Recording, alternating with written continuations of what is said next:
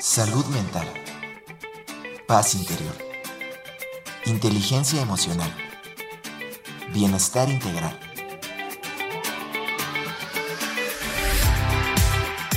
Aquí y ahora.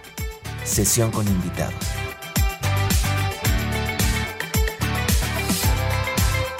¿Listo para expandir tu mirada? Comenzamos.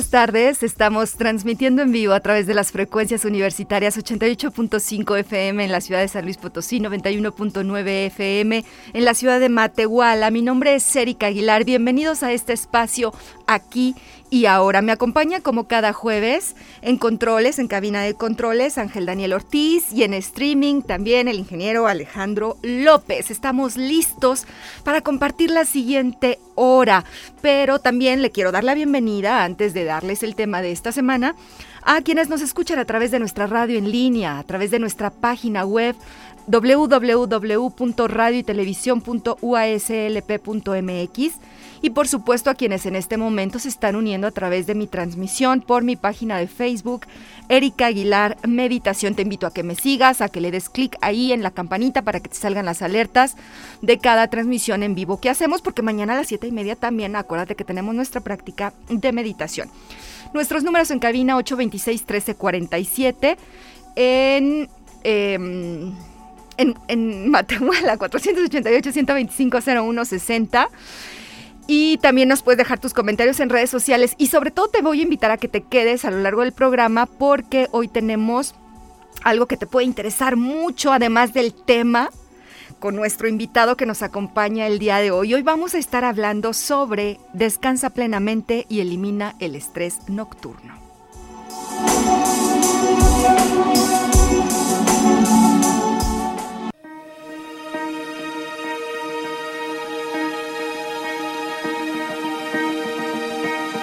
Conoce al invitado.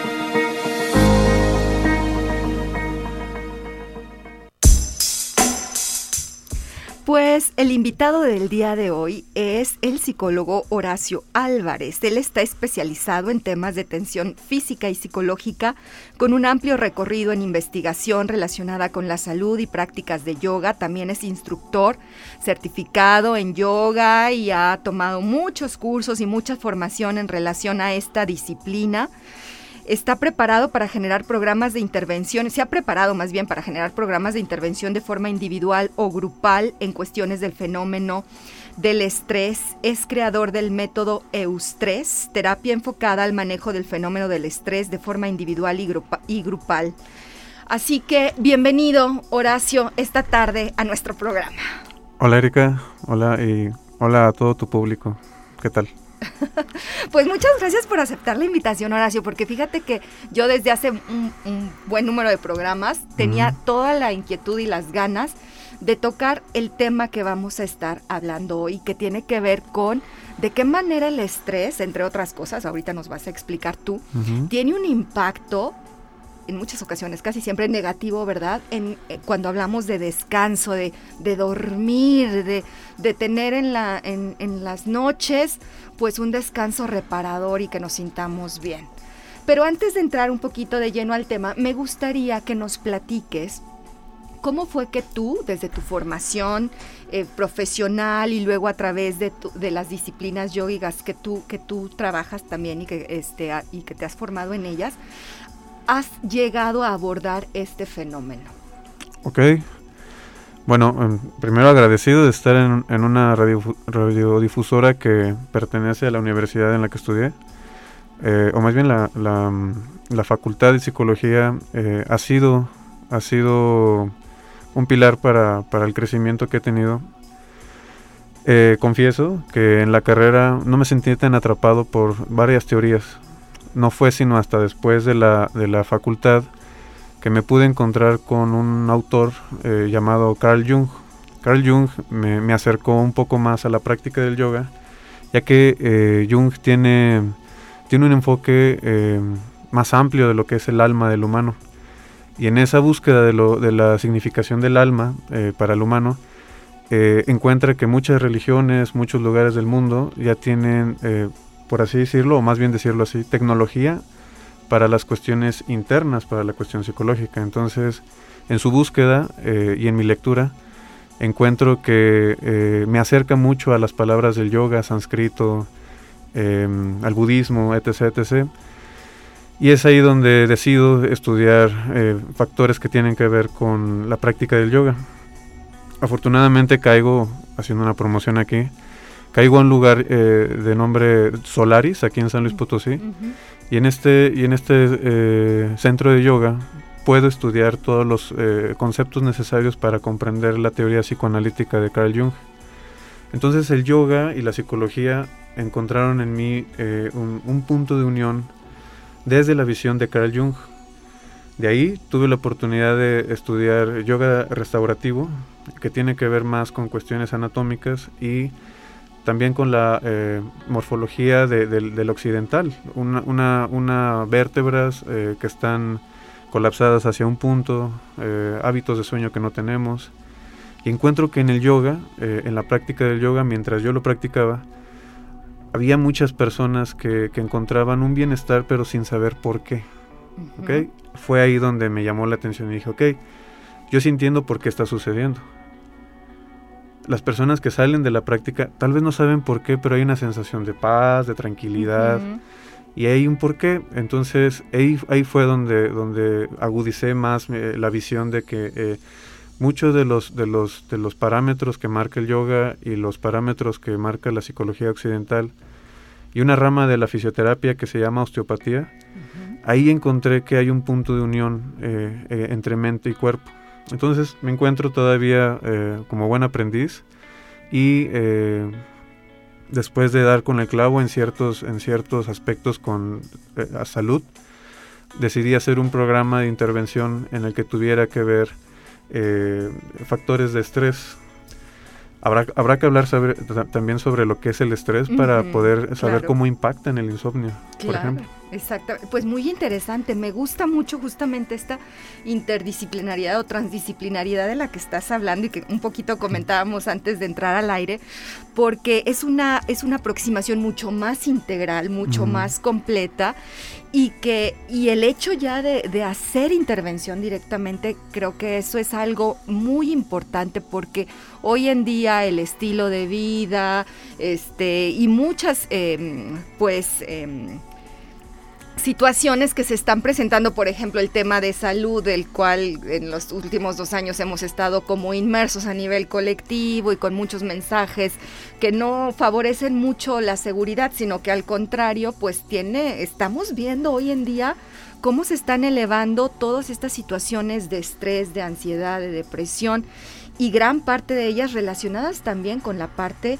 pues del sueño o del insomnio. Entonces, a ver, Horacio, cuando nosotros hablamos de sueño o de descanso, ¿cómo podemos ir aproximándonos a esta, a este, a estos conceptos, a estos elementos y cómo y qué tiene que ver eh, esto con el estrés? Ok, bueno, empecemos por el final. Eh, ¿Qué es el estrés? Eh, el estrés tiene la particularidad de ser muy subjetivo. Para lo que a mí es estresante, para ti tal vez no lo es. Okay. Para mí correr 400 metros eh, puede ser eh, estresante, para un corredor no lo es. Entonces, desde ahí el estrés tiene una complejidad de que es muy subjetivo y no se puede dar un, entendimiento objetivo tal cual. Sin embargo, hay varias manifestaciones eh, que aunque para mm, tal vez no pagué la renta, para otras personas que no llegó mi hijo a las 11 de la noche, los dos se van a representar en tensión de hombros, por ejemplo, dolor de cabeza, eh, inflamación del vientre, eh, la misma postura que tenemos, como dices, ¿no? De estos dos años de estar sentados así, la misma postura es estresante. ¿Qué es estresante? ¿Qué es la palabra estrés? La palabra estrés en sí no es mala. ese es otro, es otro factor. Uno cree que la palabra estrés es, lo niega, ¿no? Yo no me estreso, o yo me quito el estrés yendo los viernes. el estrés es un factor que nos sucede a todos es el potencial de acción que necesitamos para hacer las cosas. el excedente de ese potencial de acción es lo que eh, se convierte en negativo. Ahora además otro factor, más el excedente y mis capacidades personales para sobrellevar ese estrés es otro factor que hace el estrés muy subjetivo. Entonces, eh, tal vez yo no, yo puedo correr los 400 metros, pero no me gusta correr 400 metros. Ahí ya es un factor estresante. Entonces, eh, lo correcto sería decir, eh, me encuentro en distrés. Distrés es el concepto para referirnos a aquel estrés que pasa mis niveles de resistencia ah, o es crónico. Distrés, No, ah, no estrés. Y en contraparte, el estrés equilibrado, eh, eh, mis capacidades junto con mis circunstancias eh, y que las pueda llevar bien, mi adaptación hacia ellas, se le conoce como eustrés. Mm, estrés como estrés equilibrado. Por eso así llamas a tu clínica, digamos, a sí. tus procesos de Sí, y me pasa mucho que y me llamó mucho la atención y dije, pues, ¿qué será? Será como una palabra combinada. Cuando, cuando, lo, cuando lo leí en la literatura dije, ok, eh, mercadotécnicamente es una palabra muy difícil, ¿no? Sí, Sin embargo, es esto de estrés, o más bien la clínica que tengo, es más en cuestión de generar cultura. Hablar las cosas por lo que son eh, y eustrés es la parte, y estrés no hay que achacarle tanto lo negativo. Entonces, cuando hay excedentes de estrés y, y, mis defensas, mis recursos se ven arrebasados, ahí sí comienza un factor de distrés. Un, un, fenómeno muy que va de la mano con, un, uh, con estar en distrés es el insomnio. ¿Por qué? Eh, en la medida que el cuerpo se va desorganizando, eh, recordemos que el cuerpo por, dentro tiene relojes biológicos, como los que tiene una planta, como los que tiene un perro, como los que tiene eh, cualquier ser, existente, a ser vivo. Tenemos unos relojes biológicos que van coordinados con la luz del sol. Entonces, nosotros eh, por decisión o indecisión pasamos dos, tres horas de no dormir, me duermo a las 2, 3 de la mañana, y mi reloj biológico que está sincronizado con la luz ya perdió 3-4 horas que no necesitaba de luz. Estas luces blancas LED, estas luces del, celular, de la, computadora. Si yo digo, bueno, voy a dormir, me llevo mi celular, mi computadora, veo la tele media hora, estaré, eh, eh, estaré llevándole luz a mi reloj biológico a las 11 de la noche, cuando supuestamente a las 11 de la noche debería de estar ya eh, sin luz. Entonces, ese es uno de los fenómenos importantes de cómo el insomnio va con el estrés y el estrés va con el insomnio. Eh, entonces, el sueño, mm, quiero ponerte un ejemplo. Imagínate una cocina de un restaurante que está 18 eh, horas al día trabajando. Al día siguiente vuelve a ser lo mismo. Al día siguiente vuelve a ser lo mismo si el domingo no hay, un, no hay una limpieza y se sigue trabajando al siguiente lunes, ¿cómo será esa cocina? No, pues estará cochambrosa. Saturada. y, desordenada. Desordenada, exacto. Así es básicamente lo que pasa con el sueño. Las teorías que se tienen actualmente, quiero decirte que el, el sueño se lleva estudiando desde los años 60. O sea, es algo muy poco. Tenemos muy relativamente poco tiempo. Claro, o sea, desde que existieron los electrodos, estas maneras de, medir nuestras frecuencias del cerebro, del corazón, de ahí, desde ahí se pudo estudiar lo que era el sueño. Porque antes, ¿cómo podrías estudiar a alguien preguntándole, ¿estás dormido? Pues no, claro. ¿Qué se siente?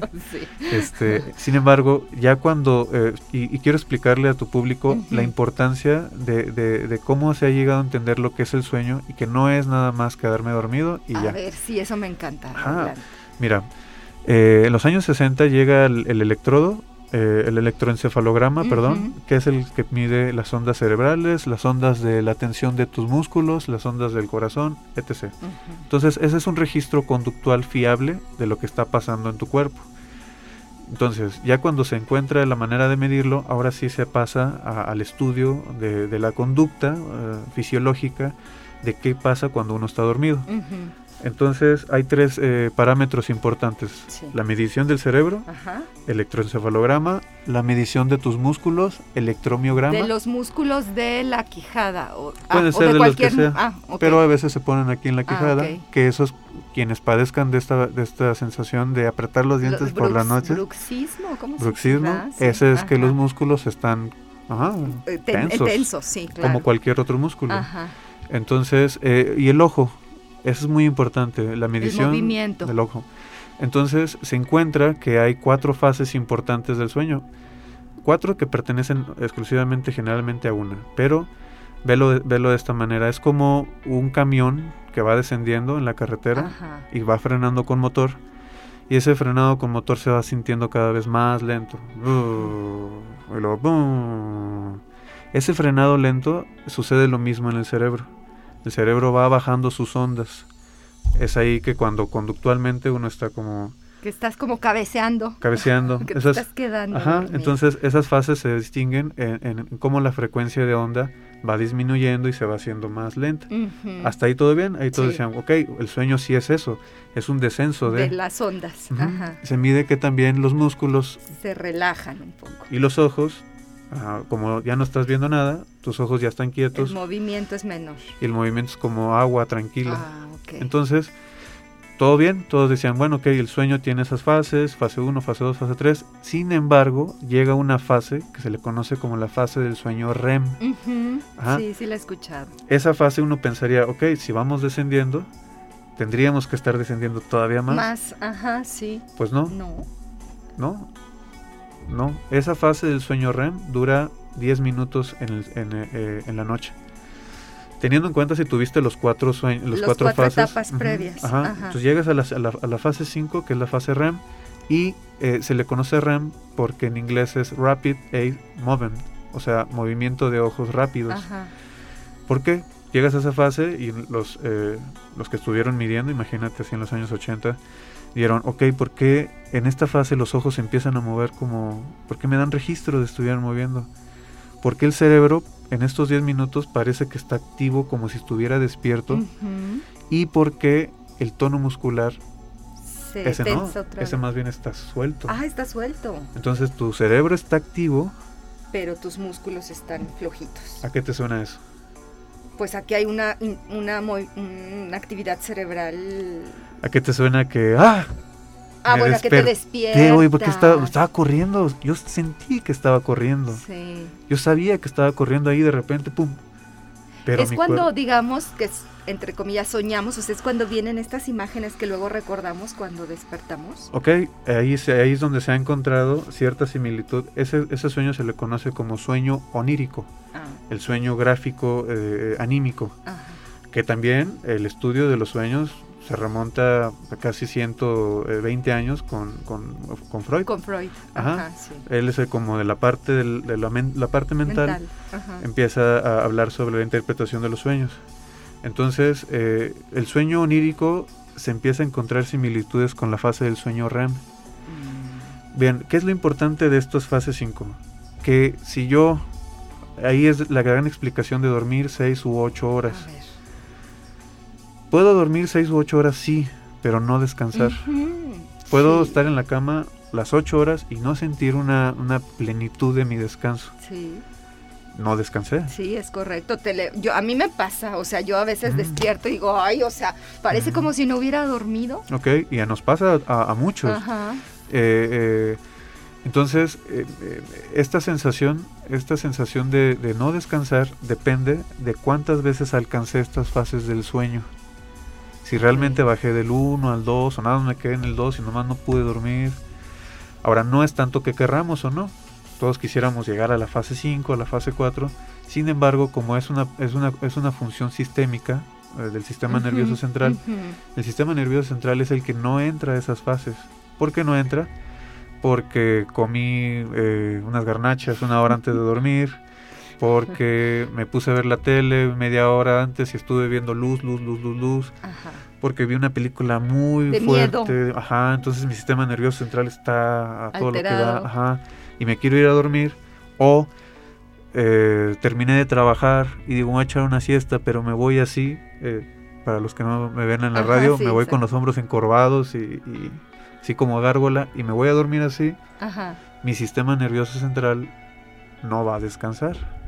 Entonces no es tanto de que quiera dormir o no, sino de que lleve a mi sistema nervioso central a un estado de reposo. Y para eso eh, hay que entender que el descanso, que el dormir es una conducta.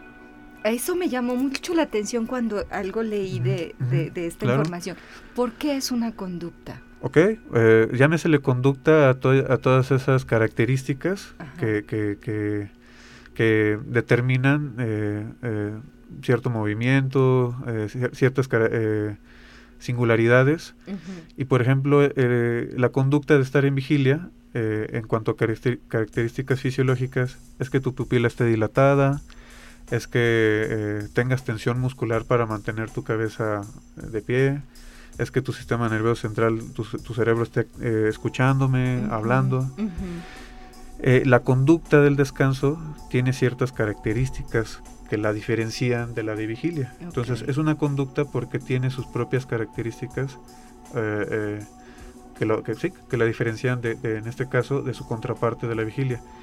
Eh, por ejemplo, ¿qué característica fisiológica observas de alguien que está sumamente dormido? Pues que no se mueve.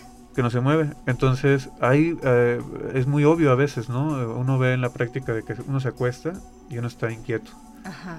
Entonces, ahí no estás reproduciendo la conducta del descanso, estás reproduciendo la conducta de la vigilia. Ajá. Entonces, parece ser muy obvio, pero hasta eso obvio uno no lo aprende como conducta. Sí, ajá. Uno no, uno no sabe estar quieto. Sí. y, lo, y, lo, y, lo, digo por, por, la práctica que he llevado en yoga. Hay una última postura que se conoce como Savasana, que es, es, saber estar quieto, ¿no? Eh, eh, y Alicia Aparicio en la, en la película de Roma lo dijo, no puedo, estoy muerta, ¿no? En una imagen, un meme que está así. Es esa, es esa esencia, no estoy, no existo, no, no, no pertenezco a este compromiso que tengo que levantarme a hacer o, o se escuchó un ruido allá afuera, déjame levanto a ver quién es, o mi celular a ver quién me... No existo, no estoy, esa capacidad no la tenemos culturalmente aprendida. Desarrollada, aprendida. No hay un protocolo. sí, es cierto. No, no hay una, hay un protocolo para lavarse los dientes, pero no hay un protocolo para saber estar descansado. O sí lo hay, pero no ha sido una cultura eh, la nuestra. Entonces, eh, esa, esa conducta del descanso tiene características peculiares. Otra característica que te has eh, fijado, por ejemplo, no sé si tienes mascotas. Sí, sí tengo. O un bebé. Perrito, gatito. Cuando está súper dormido hay algo muy característico. Los gatitos le hacen... Los bebés hacen como muecas. Muecas, sí. Los perros Sí, sí, sí, algún movimiento, ¿no? Esa es otra característica fisiológica. Del descanso. Del descanso. Eso se llama tics. Eso es cuando ya tu cuerpo totalmente está en ese reposo eh, de, no tensión, sin embargo tu cerebro está activo. Sí. Tus ojos están activos. bueno, no lo hagan, pero bueno, sí, sí lo hagan, experimenten. Cuando alguien está muy dormido, le, le, levantan el párpado y está, puede moverse los ojos. Sí. Entonces, o están hacia atrás, depende de qué estado de sueño estén. Esas son características fisiológicas que lo hacen una conducta. Entonces, como conducta, yo puedo aprender esa conducta. ¿Ok? Sí. Eh, eh, la conducta es algo que, que sí es eh, tangible en mi, en mi, cuerpo, pero que hay una cognición, hay, hay, hay un aprendizaje, hay una estimulación. entonces, visto desde las dos maneras, el descanso es una conducta. He de ahí que la clínica que hago tenga que ver mucho con, uno dirá, me das pastillas, me das test. No, no, no, vamos a aprender a descansar a generar las condiciones para que el descanso se pueda dar, tanto en mi cuerpo como en mi circunstancia, ¿no? Nada, nada de pastilla, nada que no, no tengo, hablaremos de ello, no hay nada en contra. Aquí es la, desde la parte psicoterapéutica aprender a descansar y en ese aprender eh, estoy dado a la tarea de, enseñar, de platicar, básicamente lo que hago aquí contigo.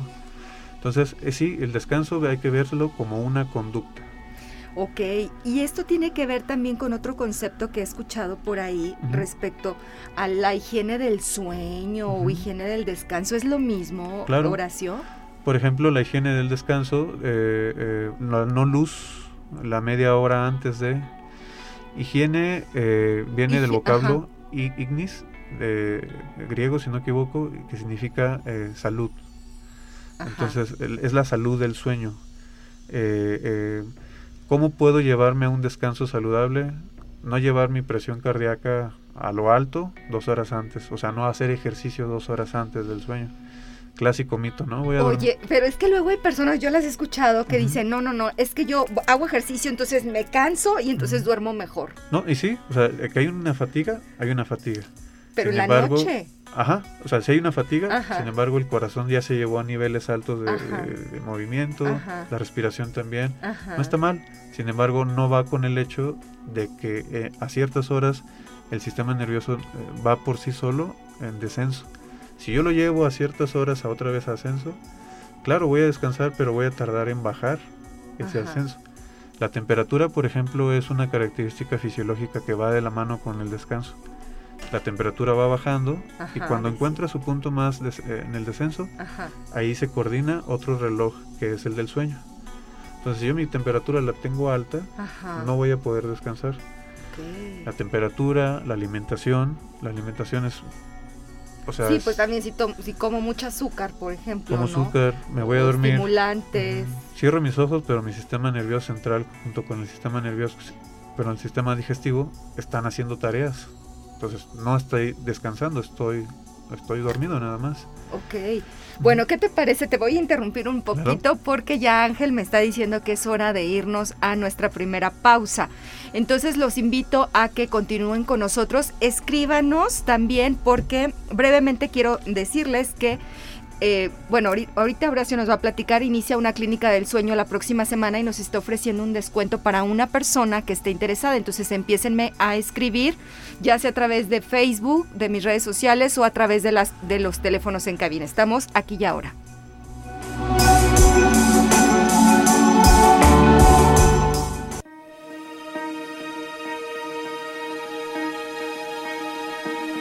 Aquí y ahora. Sesión con invitados. Regresamos.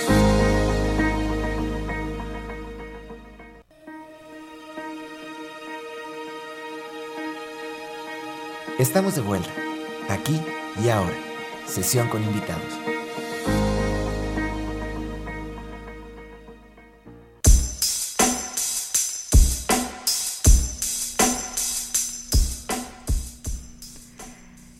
De regreso aquí y ahora platicando sobre un tema sumamente interesante.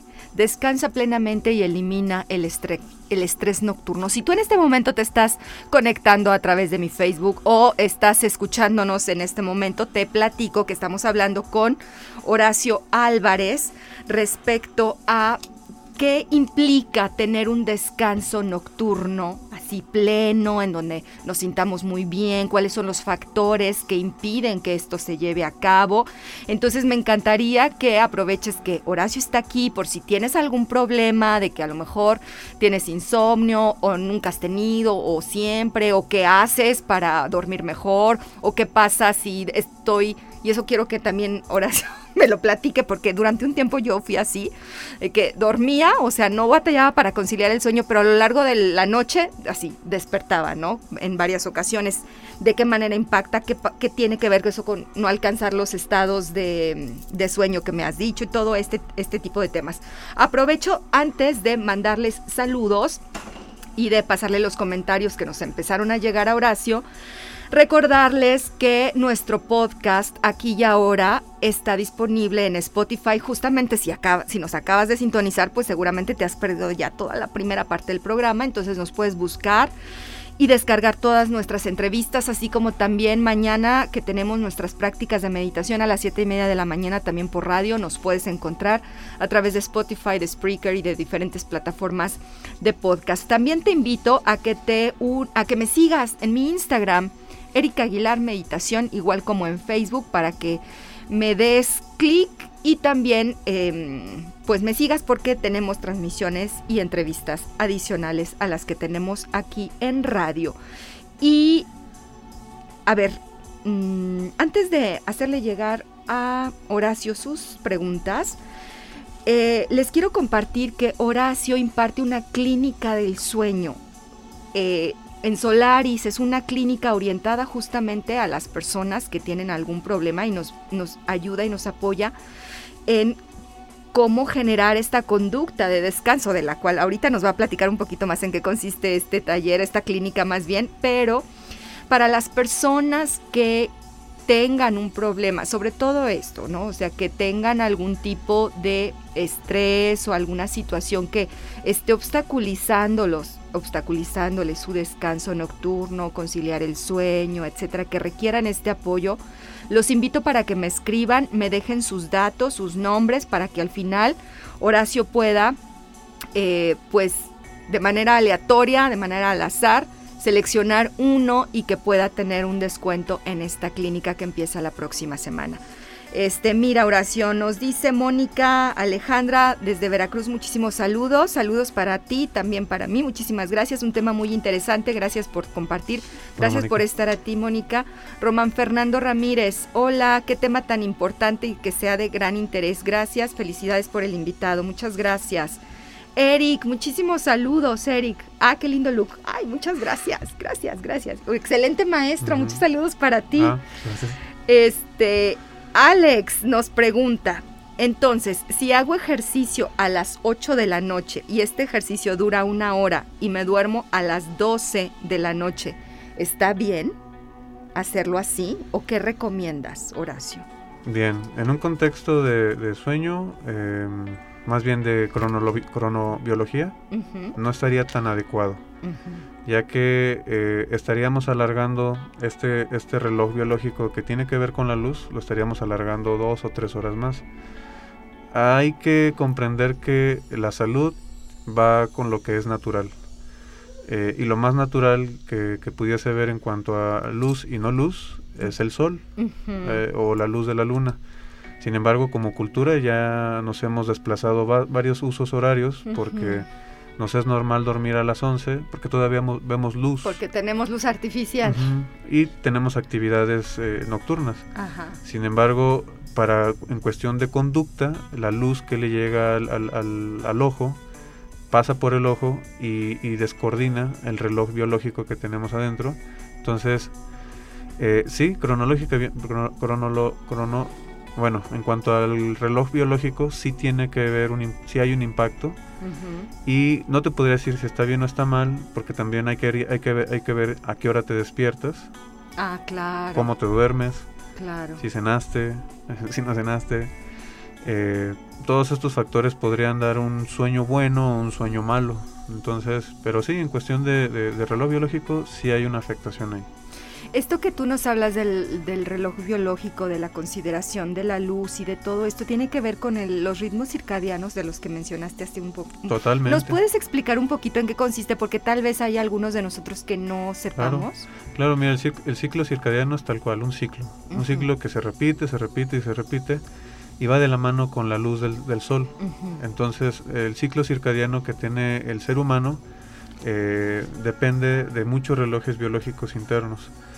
Eh, por ejemplo, los pulmones tienen sus propios reloj biológicos, el hígado tiene su propio reloj biológico. Ah, ¿A qué me refiero con reloj biológico? A que tiene sus procesos coordinados con. Entonces, eh, esa coordinación, al momento en que un engranaje se desfasa, en este caso la luz del sol, todos los demás eh, órganos que, dependen de, un, de, un, de una temporacidad también se van descoordinando. Entonces el ciclo circadiano tiene que ver con eh, este, este ciclo interno de mi cuerpo relacionado con la luz y la noche, eh, más o menos de 24 horas. Entonces eh, de ello depende el ciclo circadiano. El ciclo circadiano le corresponde un estado de vigilia en, su mayor, en sus casi 18 horas y un tercio del día en esta parte del sueño. Técnicamente pasamos un tercio de la vida dormidos. Y no, no sabemos qué pasa en ese sueño. Sí. Eh, técnicamente un tercio de nuestra vida. Hay mucho que indagar todavía. es un mar, es el, es el océano. Eh, y bueno, al momento de no conocer cómo funciona, de ahí vienen las parasomnias. Las parasomnias son este tipo de, problemas en el sueño como falta de, de, me voy a dormir, pero puedo, puedo me voy a acostar, pero puedo dormirme hasta las 2 de la mañana. O ya me dormí y me levanto a las 4 de la mañana y ya no puedo eh, volver a Volver dormir. a dormir, sí. O me despierto a las 3 de la mañana y si bien me va, me vuelvo a dormir. Sí. Porque hay veces que ya no se puede dormir y ahí es donde se cataloga como una parasomnia grave. Insomnio. eh, y, ¿Y qué lo puede causar? Tanto una conducta crónica, llámese... me dediqué a trabajar en el hospital en no- horarios nocturnos 5 años. Ahí mi reloj biológico va a estar cambiado. Exactamente, todas las personas que trabajan por la noche, Ah, Claro, claro. ahí tienen que atender con mucha mayor, creo yo, este compromiso de qué otra manera pueden manejar mejor su descanso, ¿no? Totalmente. Y, y quiero decirte que es algo que es muy común. Sin embargo, eh, no, o sea, no se conoce. Y a veces uno cree que es normal no dormir. Sí. O, o es, o no pasa nada si me como tres horas del sueño y mañana me levanto. Y... No, no, sí pasa mucho. O sea, hay, hay hormonas que se generan a cierto momento. eh, hay hormonas que se tienen que dejar de generar, como por ejemplo el cortisol, Ajá, que es la hormona que, nos tiene activos, Activos, ajá, que nos tiene despiertos.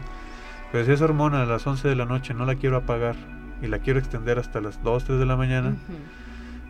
Ahí le voy a estar desfasando a, a su contraparte, a la otra hormona necesaria que es la de la melatonina.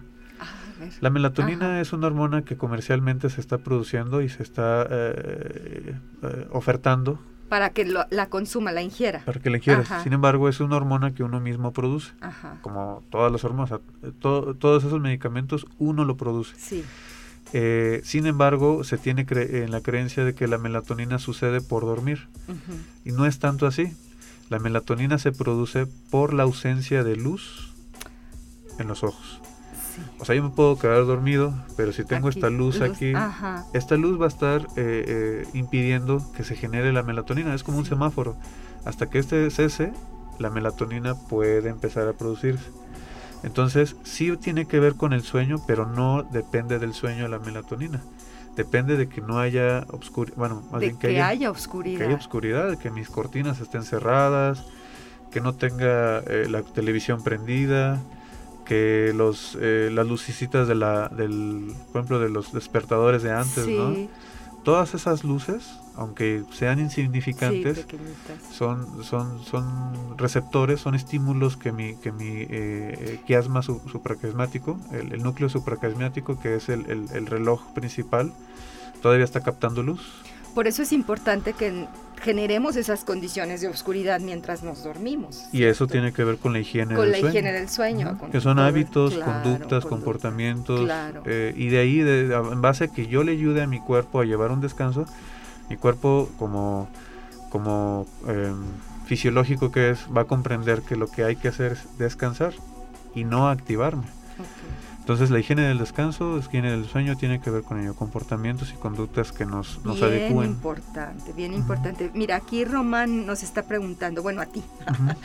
¿cuáles serían los casos agudos del insomnio? Aquellos en donde ya se habla de dependencia a pastillas. Eh, no necesariamente la dependencia de las pastillas ya es un, ya es un algo agudo. Eh, puede ser desde antes. Hay que entender que las pastillas son, pues sí, son un remedio eh, mm, a la occidental, ya lo quiero llamar así, a la- al medicamento para, para conciliar el sueño. Ajá. Realmente un, un- un problema grave de, de sueño, eh, uno pensaría que llega hasta los 60, a los 70 años, no, a los 25, a los 20 años. ¿Y, Eh. y cuándo es grave, Horacio? Ya es grave cuando de plano eh, la calidad del sueño es deplorable, desde ahí. ¿En el qué sentido deplorable? Cuando ya no hay una sensación de descanso, cuando uno se despierta fatigado. Y me refiero que ya es grave porque solamente depende de varios años más para que se convierta en algo muy patológico. Mi intención es que nos demos cuenta que ya es grave desde el momento en que no sentí un descanso. Es por ejemplo, yo voy al baño, que es una conducta fisiológica, y siento que no hago bien, ya desde ahí ya empieza a ser algo que es alarmante. Claro. Que lo deje pasar va a ser, entonces, desde la medicina Sí. preventiva, eso ya es grave. Desde la medicina correctiva, es grave cuando, híjole, muchos de los problemas de insomnio tienen que ver con Alzheimer, o la depresión va con el, el insomnio. Son amigos, son cercanos, andan de la mano los, los tres, eh, depresión, insomnio, Alzheimer. Alzheimer, depresión, insomnio. Digámoslo así, es una guerra que se pierde por varios frentes y termina por colapsar. Eso es lo que es el síndrome de estrés. Varios frentes que están colapsando. Tú ves una casa y ves una casa que tal vez le falta una viga, pero está despintada acá. El agua no corre, la puerta no sirve. Aunque son fenómenos aislados, el corazón no me falla, pero que la rodilla la tengo mal, pero me duele la cabeza constantemente. Tal vez no tienen que ver uno con otro, pero esas fallas eh, eh, tienen sus correlaciones y esas correlaciones es el síndrome del estrés, que al final dices, pues, terminó muerto de un paro cardíaco. Sí, pero fue por la rodilla que tuvo desde los 20 años que no se arregló. Claro. Entonces, eh, el insomnio es uno de esos frentes y puede catalogarse ya desde que es un, un, mal hábito de descansar es no dormirme a los 15 minutos de que me acosté. Ahí ya empieza a haber un, desfase de sueño. Despertarme constantemente, en, la, madrugada, eso es un desfase del sueño.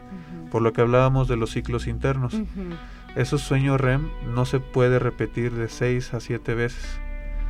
Como no se repite esas 6 7 veces, digamos que eh, esas fases del sueño abren puertas a que ciertas sustancias, hormonas se disparen, la hormona del crecimiento, eh, la hormona de la melatonina, que la hormona del cortisol baje, que la tiroidea también baje. Entonces, si no duermo, la hormona de la tiroides va a tener eh, cancha libre para andar siempre.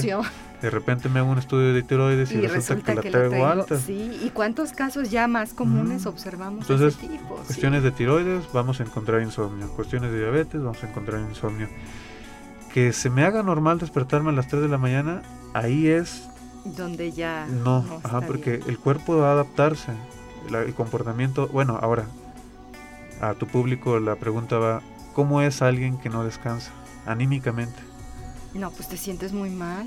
Y no andas de buenas. No, irritable, de malas, como decimos por ahí. Ahora, eh, se hace costumbre ser así. Fíjate que sí, se vuelve también hasta una, conducta diaria. Conducta diaria, entonces eh, eh, de ahí es otra parte que el sueño tiene también eh, una, ¿cómo le llama? Una depuración psicológica. Poco te, bueno, por ahí te podría hablar sobre cómo los sueños oníricos, así de que, oye, maté a mi vecino. Ah. y dices, no, no, ¿por qué? Bueno, no sé, tal vez algo existe o no sé, esa es la parte del inconsciente, no lo sé. El sueño solamente me va a aventar una historia metafórica de lo que está pasando a través o dentro de mí. Eh, entonces, al sueño onírico, también llegar a esas fases es necesario para una, eh, ¿cómo se llama? Una salud mental. Una sublimación emocional, exacto, una sublimación, un, desfogue, un desfogue. Claro. Entonces, sí, alguien que no descansa fisiológicamente tiene su eh, depresión fisiológica y anímica también hay una depresión que puede representarse en enojo, en estar angustiado todo el tiempo, claro. en, no tener ganas, decaimiento, agotamiento, entonces... Oye Horacio, ¿y, ¿y qué tan cierto es esto de que hay, de acuerdo a nuestra edad o a nuestras características físicas, etcétera, algunas personas necesitan más horas, otras menos horas de sueño, etcétera? Ok, sí, sí. Eh, lo que sí se sabe del sueño es que el bebé, por ejemplo, es el compadre del sueño, ¿no? Se la pasa dormido, come, dormido, come, dormido, come. Y conforme vamos creciendo, eh, eh, esas, esas fases del sueño se van regulando. Entonces, sí, sí hay cuestiones en cuanto a edad para el sueño. por ejemplo, se dice que el adulto mayor duerme más por las mañanas eh, digo, por las tardes, como que tienes esas siestas. Eh, y sin embargo, yo no sé si sea natural o no. Tal vez yo considere que sea un desfase de, muchos de mucho tiempo no estar durmiendo bien. Porque repito, culturalmente no sabemos dormir. Culturalmente no tenemos un decálogo de cómo dormir, un, un, protocolo de cómo dormir. Si muy bien nos va, tenemos ahorita un protocolo en la población de lo que es lavarse los dientes o lavarse las manos. Ajá, lavarte las pero así que digas un decálogo, un protocolo de cómo dormir, No. No, y es que no tenemos una, una responsabilidad tampoco, bueno, ni a nivel público ni a nivel individual respecto a hábitos de salud preventiva, o sea, para que nos lleven a esa salud preventiva de la que tú estás mencionando, ¿no? Claro, sí, la cultura de, entonces, este, yo considero que los estudios que se han hecho de los adultos mayores pueden estar sesgados porque se cree que el adulto mayor tiene que dormir en la, en la tarde. Sin embargo, yo creo que sería un desfase de un no descanso. Oye, ¿y qué nos dices de las, de las siestas? Eh, recomendables, sí, Ajá. pero al igual que las uh, horas nocturnas, que sean en esencia de descanso. O sea, eh, puedo comer, pero es muy distinto alimentarme. Ajá. Puedo comer, puedo comer unas papas, puedo comer una Coca-Cola, pero es muy distinto a alimentarme. Puedo dormir ocho horas o una siesta, pero es, muy, distinto a descansar. Exacto, entonces puedo descansar una siesta de 15 minutos, pero descansar. Sí. Llámese descansar. Sí. Eh, entonces, sí se pueden, sí son muy importantes las siestas, siempre y cuando sean en el contexto de un descanso. Ok, vamos a aprovechar que Horacio está aquí para que nos guíe una relajación de unos minutitos, una probadita nada más, porque estamos en radio y el tiempo, y todavía hay dos, tres preguntitas y quiero que nos platiques de la clínica del sueño, ¿te parece? Nos vamos sin cortinilla, Ángel, para irnos más directo. Adelante. Bueno, eh, para tu público, quien no esté conduciendo coche o haciendo alguna actividad, sí puede hacerlo, puede, vamos a hacer algo muy a la mano. Si no en el podcast, después lo pueden seguir. Ok, totalmente, exactamente. En el podcast se detienen y lo siguen. Claro.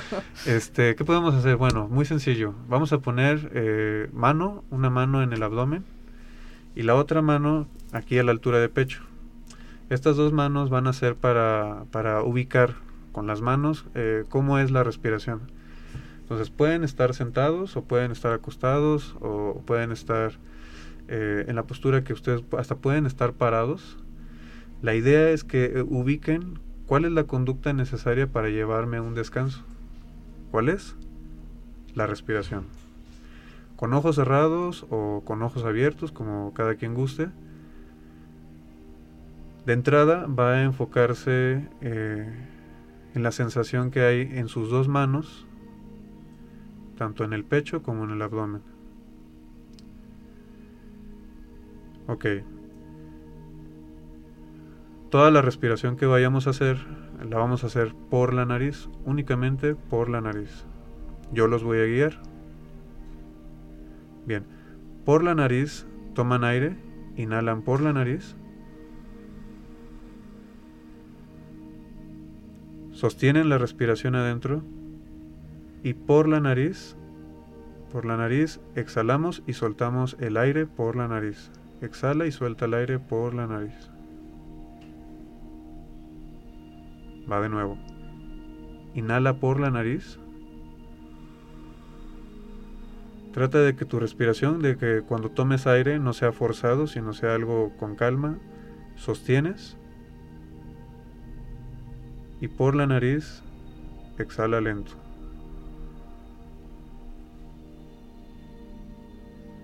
Muy bien, una vez más. Por la nariz, inhala amplio.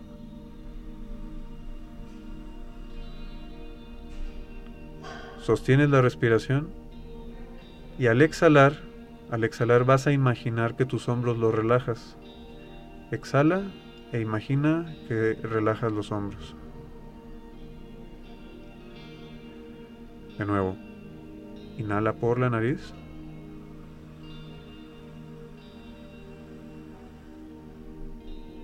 Sostienes. Tu exhalación la vas a llevar ahora hacia tus pies. Exhala, exhala, suelta el aire y dirige la exhalación hacia tus pies. Últimas dos veces. Inhala por la nariz. Inhala, inhala. Si estás acostada o acostado, al exhalar, dirige toda tu eh, exhalación de pies a cabeza. Exhala. Exhala. Última vez. Inhala amplio por la nariz. Inhala amplio. Inhala amplio. Sostienes la respiración. Y despacio, exhala. Relaja tu rostro.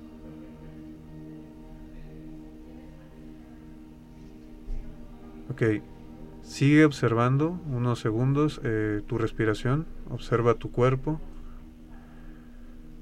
observa la temperatura,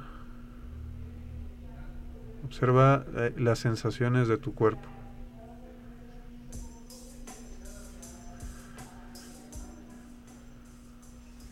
Muy bien.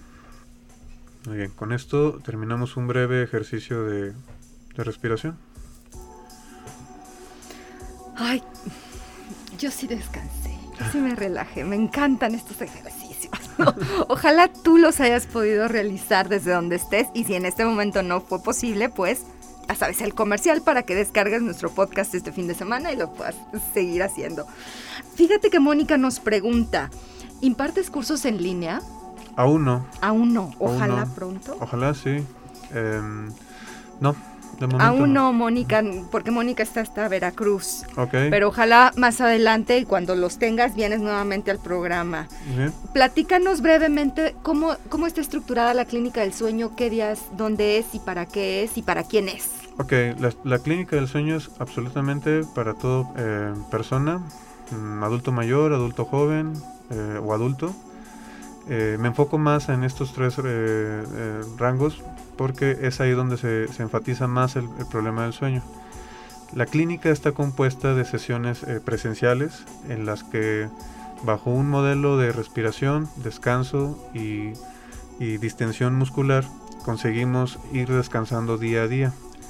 El programa está compuesto por eh, dos sesiones a la semana, de martes y jueves, en un horario de 8 de la noche y 9.20 de la noche.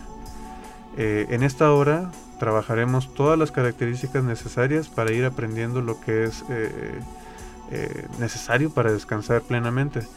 Eh, y eh, este programa está diseñado para que en tres meses, como cuando dicen, ¿no? Un hábito se hace en 21 días, varía sí o no, pero en tres meses he visto, es, esa es la frecuencia que he visto que los pacientes ya empiezan a, a distinguir un descanso de siete días. El descanso lo vas a sentir desde el primer eh, sesión. Eh, al primer mes vas a empezar a notar que dos o tres días eh, de la semana ya estás descansando plenamente. Y todo esto va a depender de la frecuencia que uno haga, las conductas que se aprendan ahí. Entonces tiene una modalidad de dos veces por semana eh, en, en un, en un protocolo de tres meses. Ok, ¿empieza qué día? 25 de enero. El 25 de enero, es decir, el próximo martes. Sí, el próximo martes. Entonces, la- todos los interesados que se pongan en contacto con este con Horacio, eh, Miguel Ángel Rojas, me incorporó tarde, excelente programa, muchísimas gracias Miguel, saludos también él hasta Puebla. Este, Eric, él está participando para el descuento del 30% que nos está ofreciendo Horacio. ¿Qué creen que ahorita tengo un problema con mi WhatsApp, con el WhatsApp del programa? Si alguien envió WhatsApp, este, le puedo pedir por favor que me mande un, un inbox a, a- a mis redes para también en dado, en dado caso yo me pongo de acuerdo con, Claro. con Horacio. Eric eh, eh, nos dejó su interés en participar, Bien. entonces este, ya nada más estaría viendo si llegaron algunas otras menciones por WhatsApp y con muchísimo gusto. ¿Dónde te encontramos, Bien, Horacio? Me pueden encontrar a Eustres, EU Estrés con doble S, MX, en Facebook y en Instagram. Ahí tienen todos eh, los datos de- del contacto, WhatsApp, correo, cualquier pregunta que me gusten hacer, este, mándenme un mensaje y, y con gusto. También das asesorías individuales y personales. sí, ah, sí, perfecto. totalmente. Sí, doy psicoterapia personal eh, y psicoterapia grupal. También quienes tengan alguna empresa que, que oferten, eh, eh, más bien necesiten para la norma 035, manejo estos modelos en grupo, en clínica. Excelente y muy necesario. Pues muchísimas gracias, Horacio, por haber estado con nosotros esta tarde. Gracias, gracias, gracias. La invitación queda abierta para que más adelante nos vuelvas a acompañar. Mm, con gusto, con gusto. Hablando eh, de otros temas relacionados con el estrés. Totalmente, respiración, postura, lo Me que tú parece excelente. Bueno, pues muchísimas gracias a ustedes que nos acompañaron durante este programa. Gracias, Ángel, gracias, Alex, gracias a la DRTV. Nos escuchamos mañana a las siete y media. Hasta la próxima. Nos vemos.